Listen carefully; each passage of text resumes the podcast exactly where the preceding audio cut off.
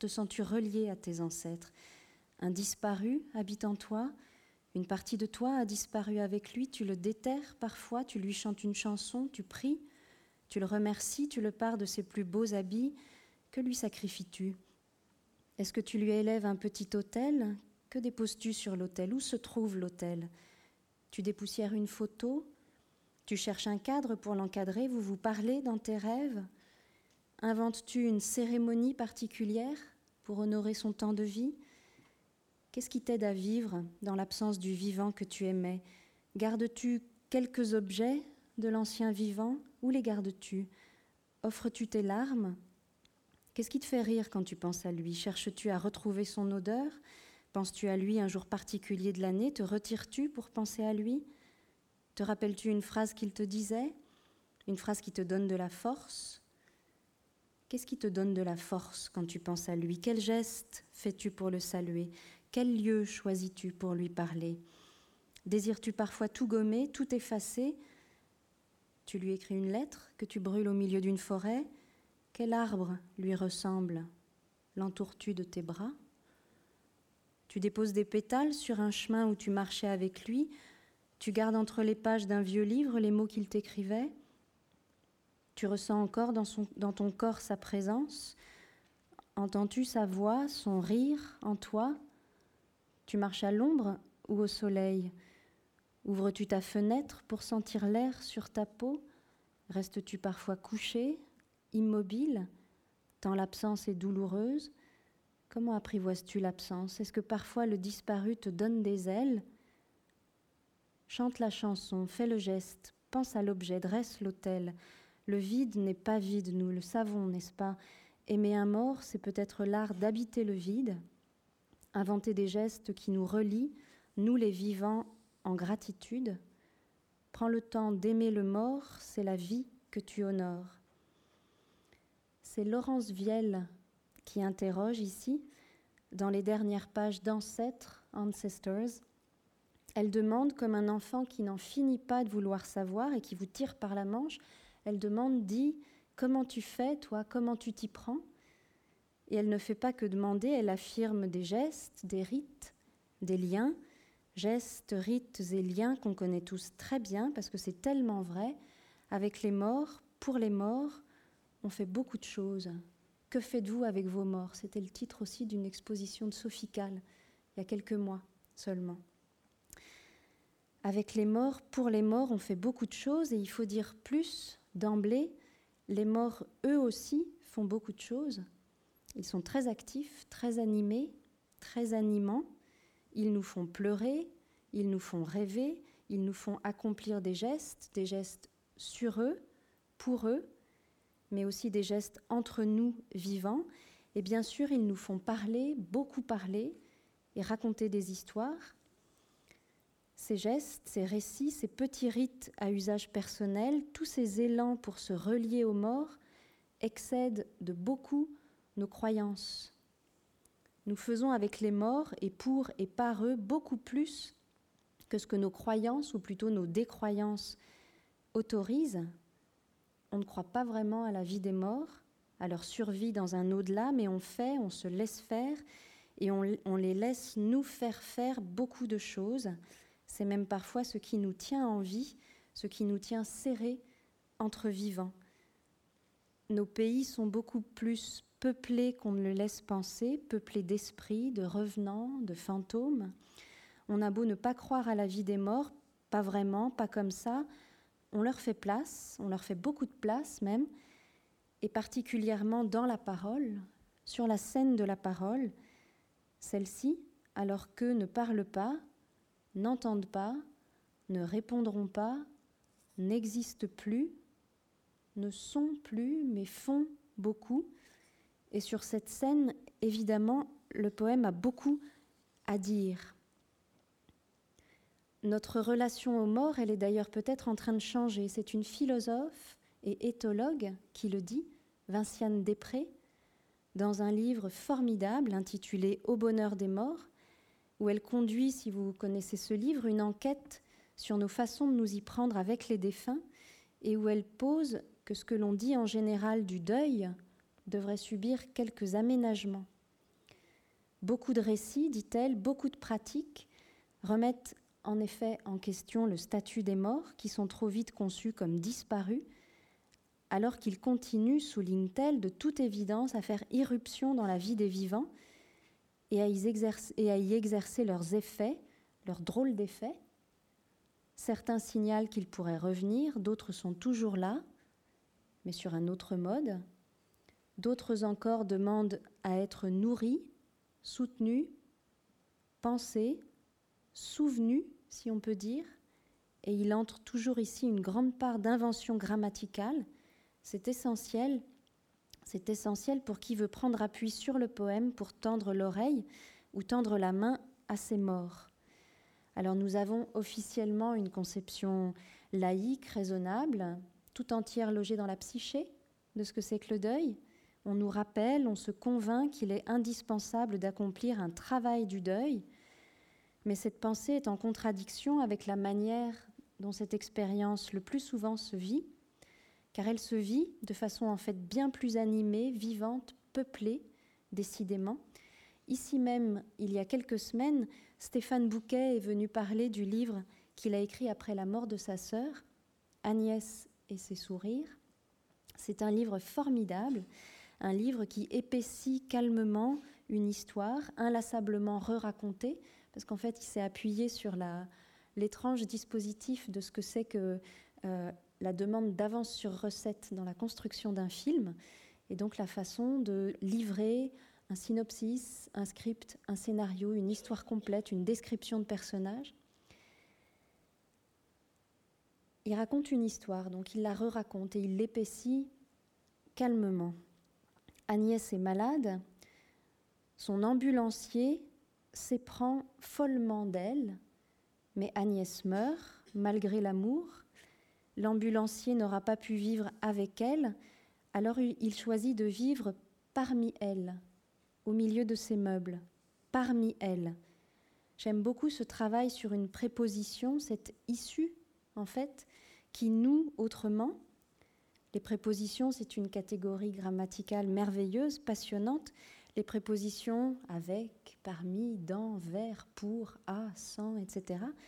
Ce sont des éléments de relation, des éléments qui disent et qui travaillent et qui instituent les formes des relations, qui instituent, parce que face à la langue naturelle, à la langue partagée, les écrivains, parfois aussi les penseurs, inventent justement, élargissent les scènes.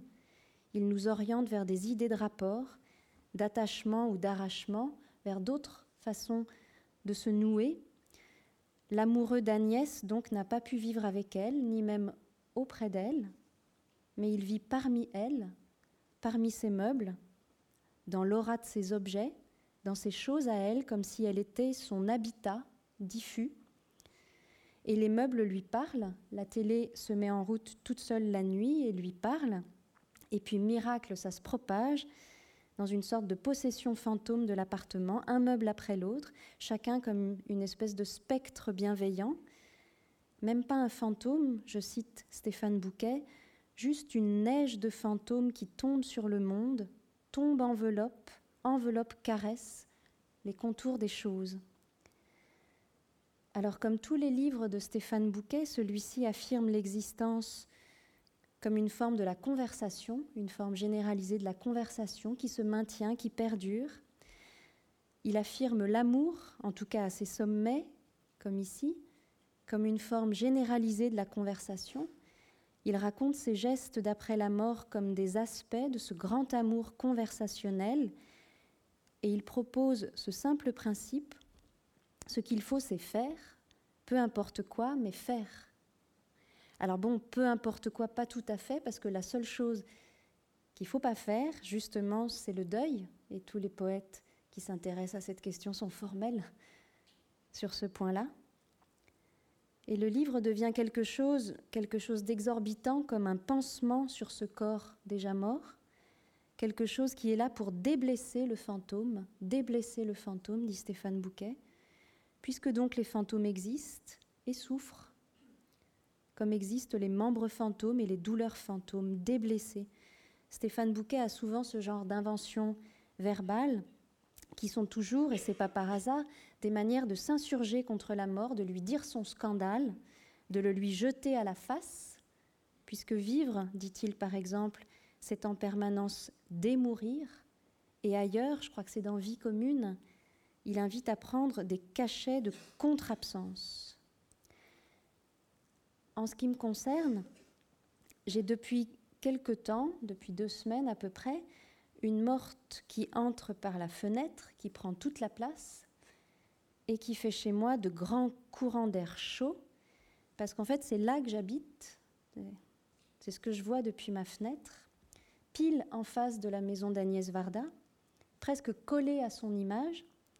Le rose de sa maison pénètre toutes les fenêtres, enfin toutes celles que j'ai à ma disposition, jusque dans le fond de l'appartement. Il remplit chromatiquement ma propre maison, il me fait un monde visuel complet, comme ces gros plans de Pasolini où le monde humain, dans l'œil du spectateur, est entièrement égalé à l'intensité d'un visage, d'un seul visage. Alors on peut dire que sa mort ne me regarde pas, puisque sa vie ne me regardait pas, je la connaissais à peine, et presque seulement imaginairement, mais j'ai fini par en faire une morte à moi, un petit peu à moi, on est nombreux d'ailleurs à avoir fait ça. Et même une morte qui m'aide à me lier à mes propres morts, et même une morte qui m'aide à me lier à mes vivants.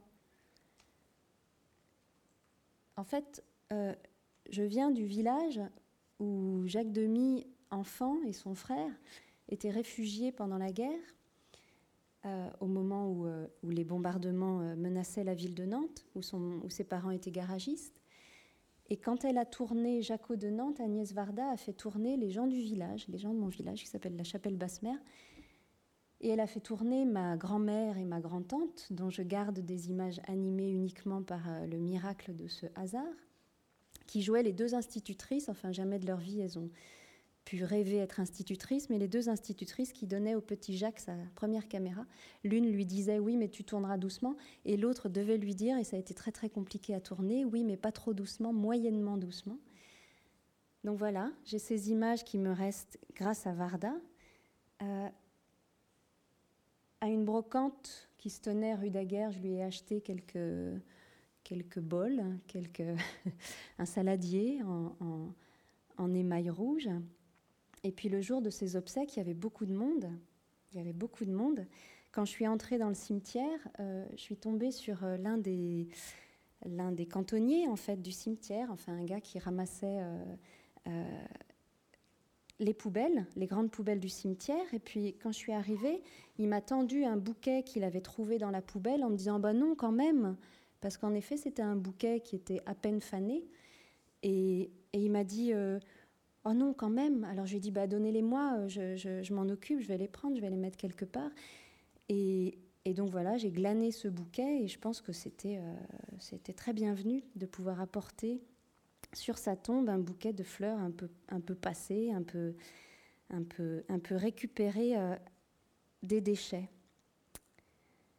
Alors je reviens à Vinciane Després, qui a donc mené une enquête sur la manière dont les morts entrent dans la vie des vivants, chez nous, aujourd'hui et font agir les vivants et leur font surtout raconter des histoires.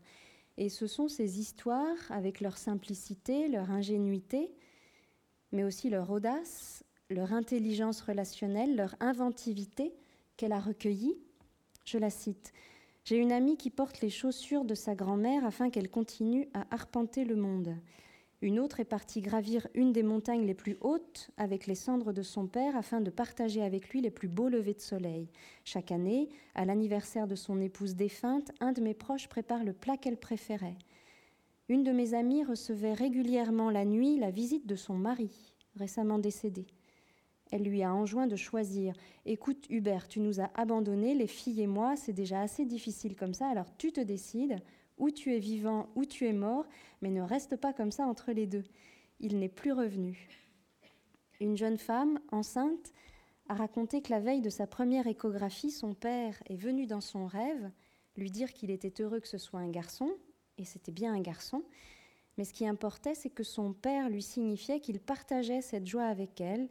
Quant à moi, écrit Vinciane Després, J'emporte toujours avec moi un mouchoir de mon père en cas de chagrin, c'est lui qui me console. Alors on voit que dans ces histoires, tout le monde est pris dans un même soin, une même quête du juste rapport, du juste toucher, quelque chose de l'ordre du tact. Le tact, ce toucher moral, cette morale a même le toucher, a même le degré de frôlement, mais aussi d'incursion ou de visibilité que l'on s'autorise. Le tact qui est toujours affaire de rencontre, à qui donc est-ce que j'ai affaire Et que puis-je ici, sans risquer de blesser Que puis-je m'autoriser Le tact qui est une saisie de tout individu comme vulnérabilité, comme rétivité même, et qui est un réglage sur cette vulnérabilité de la distance à maintenir et à passer, dans l'occupation toujours à redécider de l'espace qui à la fois sépare et relie les individus autour de cette peau invisible que la relation forcément effleure et que donc elle pourra aussi bien caresser qu'érafler ou transpercer le tact, ce qui conjure ainsi l'horreur de l'homme sans peau qu'imaginait Benjamin, l'homme sans peau, un homme à la fois sans protection, sans vêtements et sans pudeur, parce qu'il ne suffit pas que les gens soient fragiles, comme disait le poète, je dis ça parce que je ne sais plus qui disait ça, il ne suffit pas que les gens soient fragiles, il faudrait, pour que nous nous rapportions correctement à eux, qu'ils soient faits de verre. C'est Pierre Pachet qui rappelait souvent cette citation. Alors Pierre Pachet n'est plus là, donc je ne peux, plus lui demander qui disait ça. Il suffit pas que les gens soient fragiles pour qu'on cherche à se rapporter à eux de la bonne façon, il faudrait qu'ils soient faits de verre. S'il y a une chose dont on est sûr, en tout cas, c'est que tout cela implique de suspendre au moins un temps la question du degré de réalité des disparus. Et Vinciane Després parle à cet égard d'un tact ontologique. Un tact ontologique, c'est-à-dire un tact quant à la question ontologique, un renoncement à demander aux morts des comptes sur leur degré, sur leur degré d'existence. Es-tu là Es-tu là quelque part Existes-tu Donne-moi un signe. Hein un renoncement à leur demander des comptes sur le lieu où ils seraient, un renoncement à poser la question de leur survie réelle, et au contraire quelque chose comme le maintien d'une patience, d'un doute, laissant délibérément ouvertes toutes les hypothèses quant à la manière dont on peut accorder des intentions ou même simplement une forme de présence aux défunts. Il y faut des manières de penser autrement. Au profit de quoi? Au profit justement d'une quête des bonnes façons de se rapporter à eux, de penser à eux, d'agir avec et pour eux. Le livre de Vinciane Després est formidable, mais la poésie en est tout à fait absente. Or, je suis convaincue que son effort est souvent le même. Je suis convaincue qu'à ce tact ou à cette audace, hein, puisqu'il y faut ces deux pôles, à cette intelligence relationnelle, il faut des phrases, des phrases comprises elles aussi comme des gestes, des gestes justes, des façons inventives de toucher, de se relier. Et c'est en syntaxe qu'on se relie qu'on invente des façons de se relier ou de s'en abstenir. Et quand on a une sensibilité grammaticale, on est alerté par l'importance dans ces questions et dans ces histoires de certains modèles grammaticaux, de certains dispositifs syntaxiques. D'abord, une modalité précise du verbe, ce qu'on appelle le factitif, c'est-à-dire le fait non pas exactement de faire quelque chose, mais de faire faire quelque chose. Parce que c'est bien comme ça que peut se comprendre la forme de présence des morts comme une puissance d'action. Vinciane Després le dit avec force. Ils nous font faire, ils nous font faire des gestes, pleurer, rêver, raconter, rappeler, échanger. Et ce qu'il faut ajouter, c'est qu'ils n'ont pas besoin d'exister pour nous faire faire tout ça, mais cette puissance d'action épaissit en quelque sorte les morts, qui en deviennent plus vifs, et puis un autre cas de cette façon dont la syntaxe invente des manières de s'emmêler avec les autres, Je parlais plutôt des prépositions, les prépositions qui sont justement le lieu où la grammaire nous fait faire des liens et en instituer de surprenants, d'inouïs. Et puis il faudrait parler encore des ressources de ce qu'en grammaire on appelle la diathèse, c'est-à-dire la façon dont dans une construction verbale se distribuent les formes de l'activité et celles de la passivité. Il y a des constructions simples, résolument actives ou résolument passives. J'aime activement. Je suis vaincu, je suis vaincu par l'amour, passivement. Mais il y a aussi toute une zone où se répartissent de façon bien plus trouble, bien plus mêlée, la capacité à agir et la capacité à pâtir, la capacité à pâtir, si je peux le dire comme ça, puisque pâtir, être affecté, c'est encore une force, c'est encore une capacité. Deleuze savait ça par cœur. Et cette zone, c'est celle de la construction verbale du réfléchi. Dans les formes réfléchies, un pan de moi agit sur un autre pan de moi, et la ligne de partage entre moi et moi, entre moi passif et moi actif, entre moi qui affecte et moi qui est affecté, cette ligne ne passe pas toujours au même endroit. Je m'habille, je me demande, mais aussi bien je m'enfuis, ou je m'évanouis, ou je me laisse couler, ou je me laisse guider. Cette diathèse-là, la moyenne, comme on dit, c'est la zone formidable et métamorphique où dans la langue et par la langue, on converse en quelque sorte avec les morts, sans pourtant avoir droit à un véritable dialogue avec eux. Parce que c'est bien ça qui advient. Du côté des vivants, on se laisse faire, ils nous font faire, et tout ce qu'ils nous font faire conteste au moins un peu leur disparition ou leur inanimation. Et puis du côté des morts aussi, il y a une sorte d'inventivité syntaxique, de passage de seuils grammaticaux. Ils demandent, par exemple, je citais cette chose-là de Vinciane Després un peu plus haut, ils demandent à être souvenus, non pas retenus dans la vie, mais souvenus, pris dans cette forme-là, inventive, de partage, au moins de partage mental. Et les histoires que l'on se raconte sont d'ailleurs souvent assez audacieuses. Elles font état d'une grande inventivité, des morts comme des vivants, dans la relation qui les unit. Elles montrent que les vivants ne peuvent pas s'accorder tout le crédit de cette inventivité. C'est une pensée de l'entretien. L'entretien, c'est-à-dire le geste qui consiste à soutenir l'existence de quelque chose, mais l'entretien, c'est aussi la conversation, le maintien d'une conversation. Et je rappelle que converser, ça signifie vivre avec. Je crois que j'en parlais déjà la dernière fois. Euh, j'étais tombée sur un, essai d'Émile Littré dans les pathologies du langage au sujet du mot conversation et du verbe converser, qui tenait pour une blessure euh, faite à la langue le fait que ce fréquentatif, qui signifiait vivre avec, se soit asséché en quelque sorte autour du seul territoire de la parole ou du dialogue. La langue a été en quelque sorte mutilée dans le rétrécissement de cette immense conversation. Vinciane Després soutient par exemple que les morts sont généreux ou nous conduisent à l'être, et elle a des pages étonnantes sur un cas de générosité très particulier où l'on peut encore dire, dans notre culture qui pourtant ne croit pas ou fait semblant de ne pas croire aux fantômes, où l'on peut encore dire que les morts prennent soin des vivants, c'est le cas du don d'organes.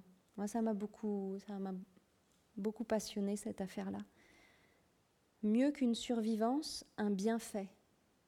Ils n'existent plus et pourtant ils font du bien. Décidément, ce n'est pas la question d'un état d'être, c'est la question d'une puissance d'agir. Partout donc une redistribution des formes de l'agentivité. C'est encore une fois, et au ras de la grammaire cette fois, la dynamique qui est au cœur de l'élargissement dont je parle depuis le début de ce cycle, hein, l'élargissement à d'autres voies, à d'autres formes de présence. les morts, les esprits, les fantômes, les souvenirs auront aussi leur place à prendre dans ce Parlement élargi que nous appelons aujourd'hui de nos voeux. Et c'est d'ailleurs cette question, celle de nos façons de nous y prendre avec les morts, qui m'a fait entrer, pour ma part, dans la conviction de cet élargissement. Je faisais un séminaire sur le pronom nous, je m'en suis pas remise d'ailleurs, depuis je ne fais que voilà, m'y tenir et, m'y retenir. Et je me suis penchée à l'occasion de cette réflexion-là sur quelques poèmes de deuil que vous connaissez tous et sur le nous qu'ils savent faire exister, qu'ils savent faire durer malgré la disparition de toi. Et ce fil est apparu et j'ai tiré le fil et avec la vie des morts sont venues bien d'autres réanimations, celles des rivières, des forêts, des pierres. Et c'est ici que le dispositif lyrique m'a apporté sa leçon, la gravité de sa leçon. Le dispositif lyrique, c'est-à-dire, si je peux le résumer à une seule chose, ce qu'on peut appeler l'adresse exorbitante, qui est l'ordinaire du poème. L'adresse à ce à quoi on ne devrait pas pouvoir parler, puisqu'on ne peut en attendre aucune réponse ni aucun dialogue. L'adresse à ce qui ne répondra pas, l'adresse à ce qui n'entend pas, l'adresse parfois même à ce qui n'existe pas. Et ce dont je me suis convaincue, c'est que l'adresse aux morts, ce n'est pas un cas limite, c'est un cas exemplaire.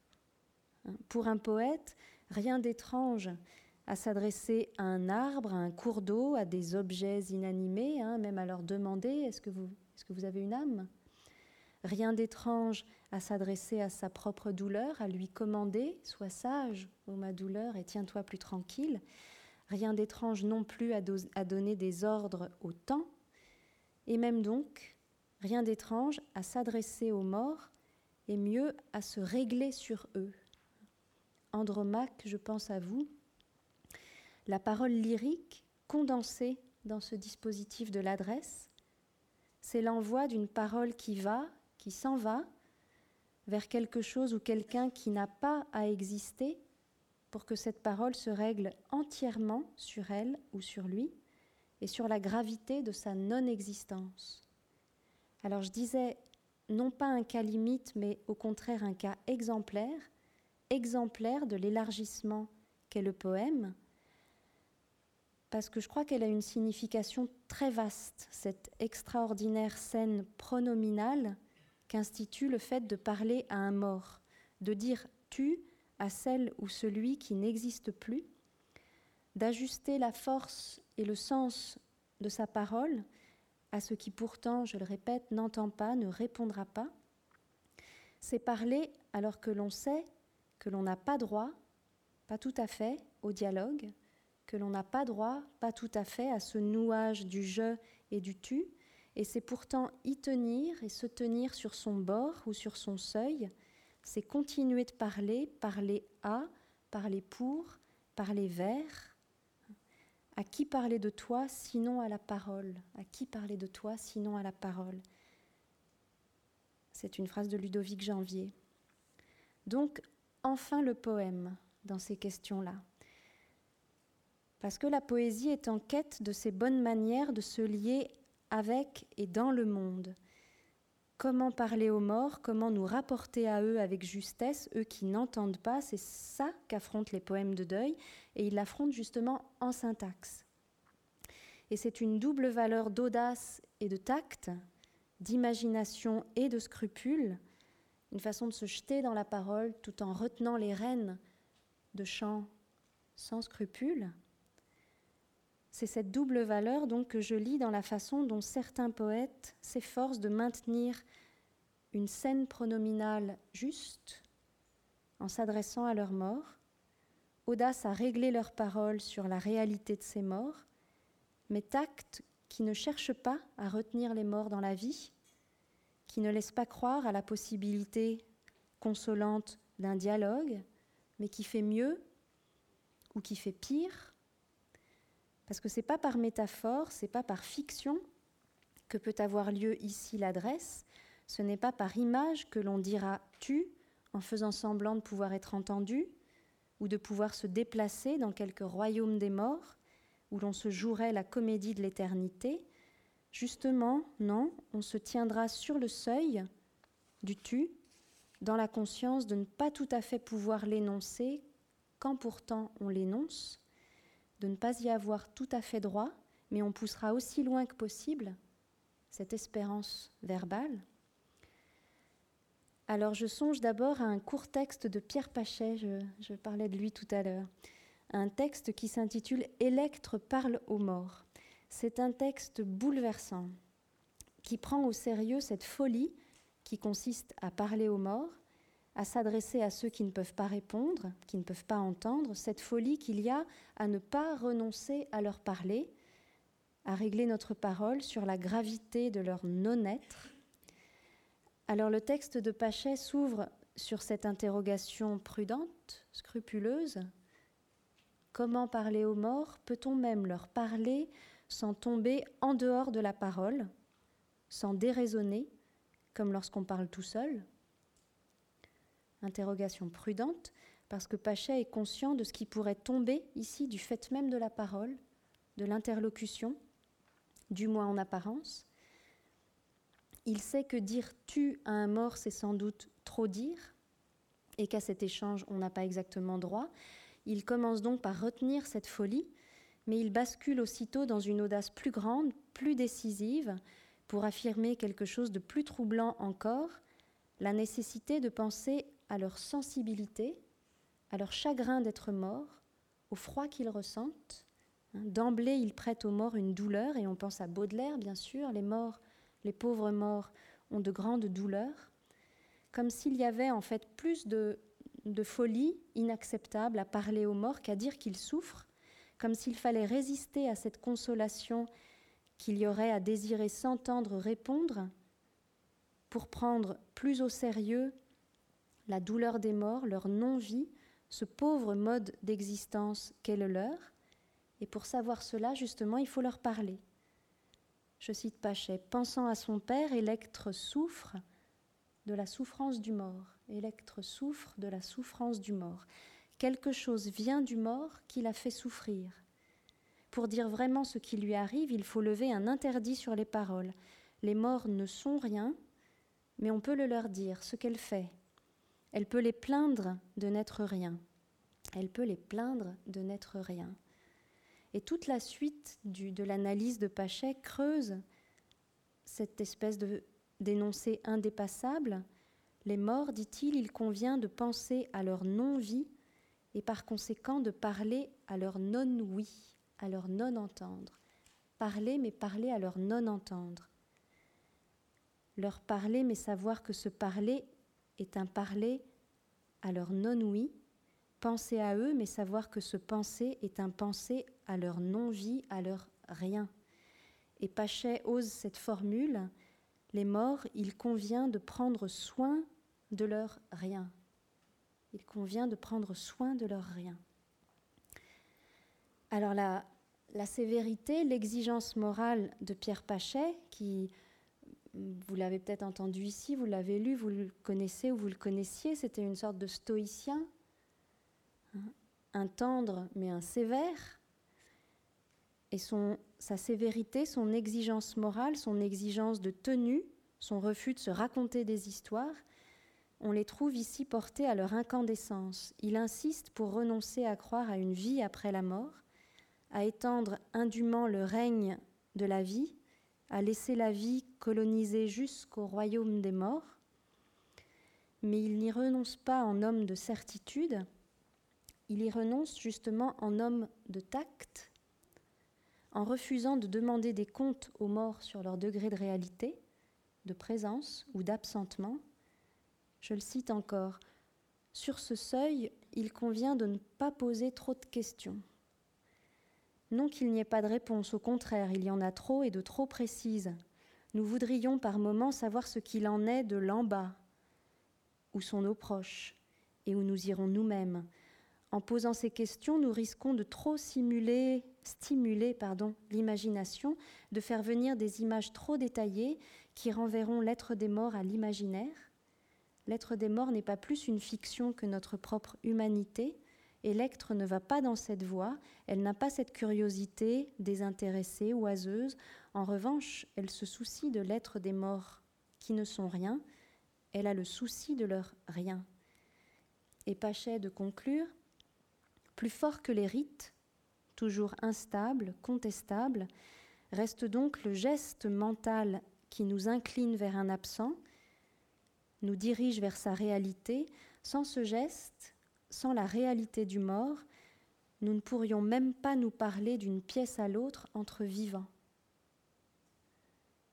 La réalité des morts est le geste mental qui nous incline vers eux. La réalité des morts est le geste mental qui nous incline vers leur rien. Ce sont les deux rives de cet entretien si étrange, mais dont notre humanité dépend.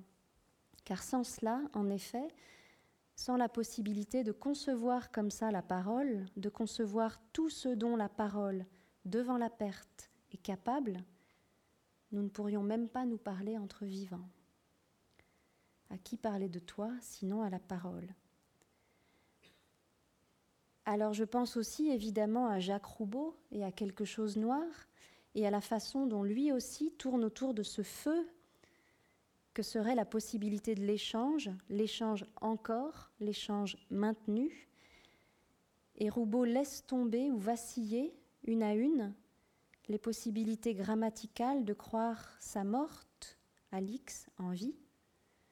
Dans tous les moments évidents, je t'ai cherché, aussi dans de ténus interrègnes. Chercher qui Où Es-tu Qui n'a plus de sens, ni quoi, sans nom, dans nulle langue. Alors comme vous le savez, la question de l'adresse, elle est au cœur de ce recueil, elle l'anime, elle le justifie, elle le blesse aussi, continuellement, en permanence, notamment dans un poème intitulé précisément Dialogue, qui pose l'impossibilité d'un dialogue, mais qui continue à se régler sur toi, sur une inexistence. Je n'ai jamais pensé à un poème comme étant un monologue parti de quelque part de l'arrière de ma bouche ou de ma main. Un poème se place toujours dans les conditions d'un dialogue virtuel, l'hypothèse d'une rencontre, l'hypothèse d'une réponse, l'hypothèse de quelqu'un, l'hypothèse d'une rencontre, l'hypothèse d'une réponse, l'hypothèse de quelqu'un. Quelque chose va sortir du silence, de la ponctuation, du blanc, remonter jusqu'à moi, quelqu'un de vivant, de nommé, un poème d'amour, même quand l'omission, l'indirection, l'adresse pronominale, c'est toujours robot, hein, rendent possible cette translation, qu'un lecteur soit devant la page, devant la voix du poème, comme au moment de sa naissance. Et pour finir, il a cette phrase qui est extraordinaire et bouleversante. Ce poème t'est adressé et ne rencontrera rien. Il t'est adressé, il s'en va vers toi, mais il ne rencontrera rien. Il ne rencontrera rien, mais il t'est adressé et il s'en va vers toi. Alors il y a dans tous ces poèmes quelque chose d'anti-orphique, il s'agit d'aller vers, de destiner sa parole et encore une fois de la régler entièrement sur la non-existence de l'autre mais de le laisser non être, de le laisser partir.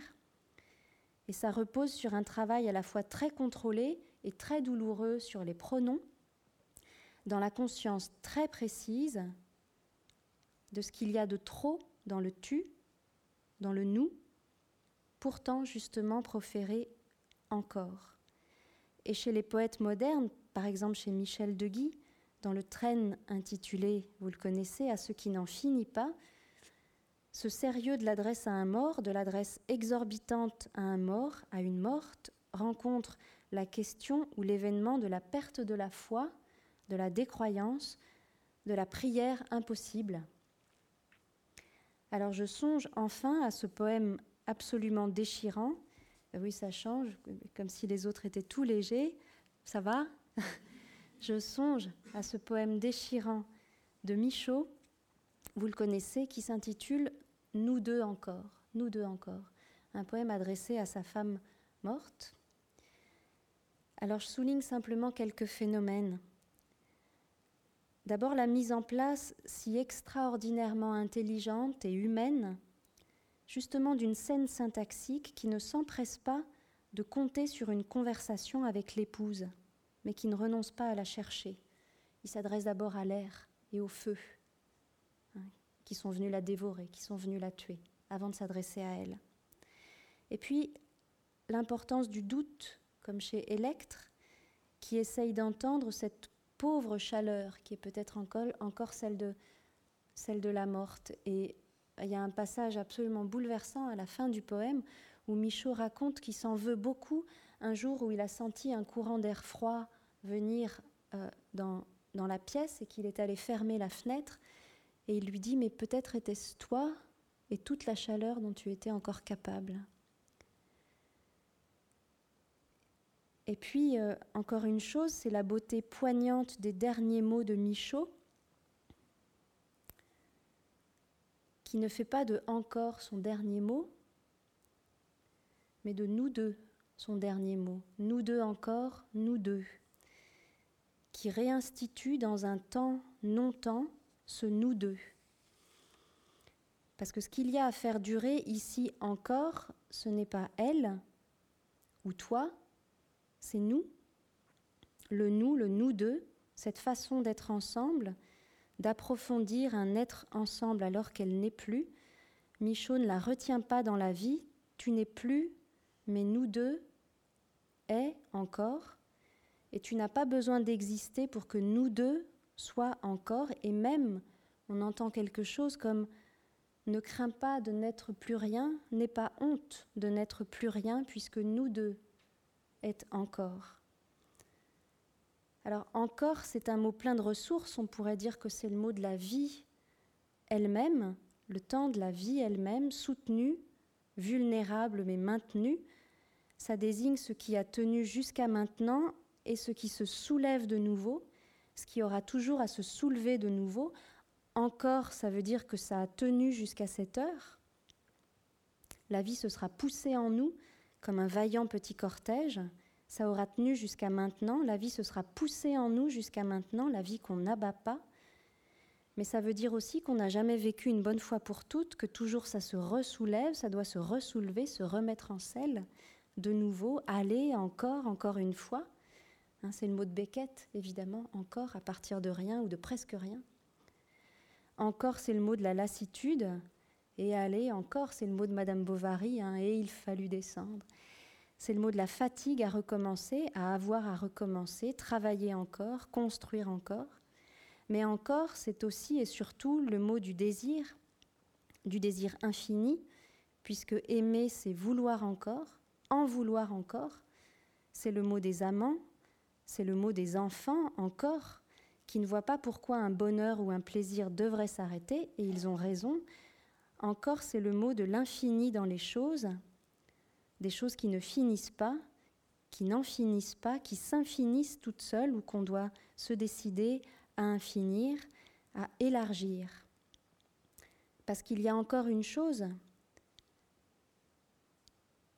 je crois que tout cela excède et excède généreusement aujourd'hui la situation du deuil individuel, parce que tout cela résonne fortement avec ce qui advient à notre monde dans ce temps d'extinction généralisée, d'extinction d'espèces entières, de milieux entiers, de modes de vie complets.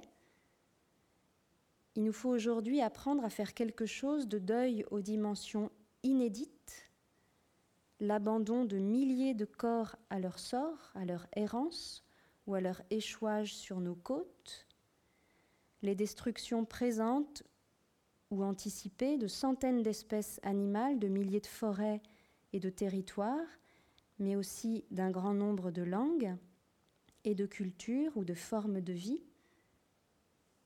Vivre dans ce monde abîmé, vivre à l'ère des disparitions multiples, ça sera faire quelque chose de ces pertes, faire quelque chose de ces pertes, en faire quelque chose de bien, en faire quelque chose de bien, par exemple, de cette forêt calcinée de la charpente de Notre-Dame Enfin, c'est la question euh, que tout le monde se pose aujourd'hui. Comment en faire quelque chose de bien quelque chose qui ne soit pas tout de suite une compétition pour euh, la manifestation de l'argent? c'est une question très évidemment brûlante. C'est-à-dire, vous voyez où je veux en venir, en faire quelque chose de bien, nous rapporter un peu mieux à ces pertes, les laisser nous prendre, nous saisir, nous affecter, nous faire quelque chose, comme on dit, et donc essayer d'en faire quelque chose, en particulier de mieux nous y relier. Alors c'est ce qui se passe avec les photographies d'Éric Poitvin recueillies dans ce livre splendide dont j'ai déjà un peu parlé ici, Le Puits des oiseaux, accompagné d'un essai de Jean-Christophe Bailly, mon héros, je perds jamais une occasion de le dire. Éric Poitvin qui photographie des oiseaux morts et qui les suspend à un fil. Il substitue aux gestes anciens des embaumeurs le temps même de la prise photographique et il prend d'énormes précautions pour témoigner qu'il y a eu là une vie. Il y a quelque chose d'intact, décidément, une attention très délicate, un soin, une observance qui se dépose autour du petit corps mort. Je cite Bailly, c'est le souvenir intégralement présent, intégralement présenté d'une vie qui fut et selon ses yeux désormais éteints, ses yeux qui virent le monde tourner sous eux incroyablement lors des parades nuptiales, ou qui le virent s'approcher et frémir. Et puisque c'est Bailly qui parle, on peut songer aussi symétriquement au visage qu'il décrit dans son essai sur les portraits funéraires du Fayoum, l'apostrophe muette, c'est un essai sur ses premiers portraits réalistes de l'histoire de la représentation du visage humain et qui sont des portraits funéraires, qui nous sont adressé comme ça depuis euh, cette période de, l'ajointement entre la, civilisation égyptienne et les débuts de la, culture chrétienne. L'apostrophe muette, ces visages qui ne disent rien, mais qui nous adressent éternellement leur image comme une demande, comme une requête. Une apostrophe muette, en effet, le cœur de ce que nous avons à échanger, à échanger sur une scène plus vaste, depuis leur rien, ils viennent nous chercher pour que quelque chose ici se maintienne. Et l'on pourrait dire la même chose de toutes sortes de pertes. Parce que ces temps d'extinction généralisée nous obligent à poser d'autres questions, à trouver d'autres histoires, à créer d'autres liens. Je reviens très rapidement à Vinciane Després, qui est à la fois l'anthropologue de, de nos relations avec les bêtes et de nos relations avec les morts. Et lorsqu'elle s'efforce de comprendre pourquoi cela fait une seule question dans sa recherche, dans son travail, elle constate que ces deux pistes, nos relations avec les bêtes, nos relations avec les morts, ne cessent de lui apprendre une même chose, que la vie rend inventif, et plus particulièrement sur un certain mode, que la vie ne cesse de fabriquer des liens et de nous en faire fabriquer. La vie sous toutes ses formes y compris la vie en période de mort et de deuil. La vie en période de mort, quelle audace. Ou comme aujourd'hui, en période de grave danger et d'extinction massive. La vie, donc, c'est ce qui conduit les êtres à créer et maintenir des liens à travers des gestes qui réparent un peu, ou mieux, qui réinsufflent de la vie dans un moment où elle semble s'absenter. Je la cite, des liens qui tissent des histoires qui mettent des êtres en connexion diverses, inventives, vivantes, espiègles même, et qui donc regardent une situation de perte bien plus large, celle de tant d'autres formes de vie. Philippe Descola, l'anthropologue, dit souvent que notre cosmologie occidentale est la moins aimable, la moins aimable, c'est-à-dire notre façon de concevoir le statut des autres êtres, le statut des, êtres de la nature, des autres vivants, des non-vivants. Cette cosmologie, dit-il, est la moins aimable. Il a raison, elle nous délie et nous sentons bien qu'il y a quelque chose de rétréci dans notre rapport au monde sensible, aux choses multiples du monde. On voudrait bien faire autrement, on voudrait bien croire autrement, croire davantage, mais on ne sait pas toujours comment s'y prendre pour mieux entendre ces toute autres formes de vie les forêts, les bêtes, mais aussi bien les esprits, les fantômes, et on ne sait pas toujours comment s'y prendre pour mieux nous relier à ces autres formes de vie. Au mieux, ce qu'on sait faire le plus souvent, c'est ventriloquer les choses du monde, parler en leur nom. Et j'ai même le sentiment que plus encore que de nous rendre curieux des cultures animistes, et euh, il y a plein de grands succès d'édition aujourd'hui qui en témoignent, ça nous rend aussi jaloux, envieux de ces cultures, envieux de ceux qui savent y faire et qui ont des manières plus vastes.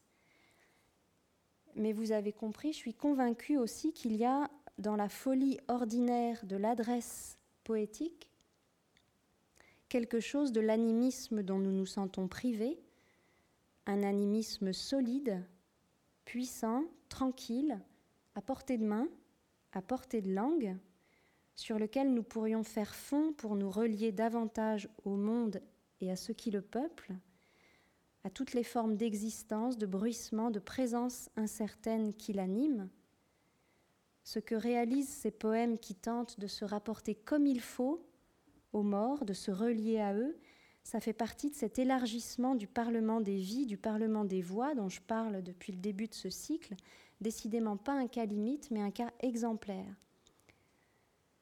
L'animisme, ça ne peut pas être un produit d'exportation, nous ne pouvons pas nous inventer ou nous acheter des croyances, mais ce que l'on peut faire, c'est d'essayer de mieux s'équiper, mieux s'équiper en écoute, en phrase, en lien, c'est d'essayer de mieux circuler, d'élargir décidément. Alors un dernier poème, un dernier cas de cette adresse exorbitante, de cet animisme tranquille du poème qui ne craint pas de s'adresser aux morts ou aux rivières ou au vent ou aux bêtes. Ce poème, c'est une sorte d'arche de Noé inversée, c'est le chant de ces extinctions en cascade, le chant de ce monde abîmé, le chant non-chant de l'Anthropocène, à la fois hymne et élégie, un poème qui honore la multiplicité des vivants, en même temps qu'il pleure leur disparition, un poème qui adresse une prière à un Dieu inconnu et qui fait venir à lui, une à une, sur la scène de la parole, et nulle part ailleurs, mais éternellement sur la scène de la parole, les espèces disparues, foudroyées. C'est un vaste et merveilleux poème de Gérard Haller qui s'intitule Mbo. Je finis avec lui et tout ce qu'il fait venir. Ô Mbo, pourquoi Mbo?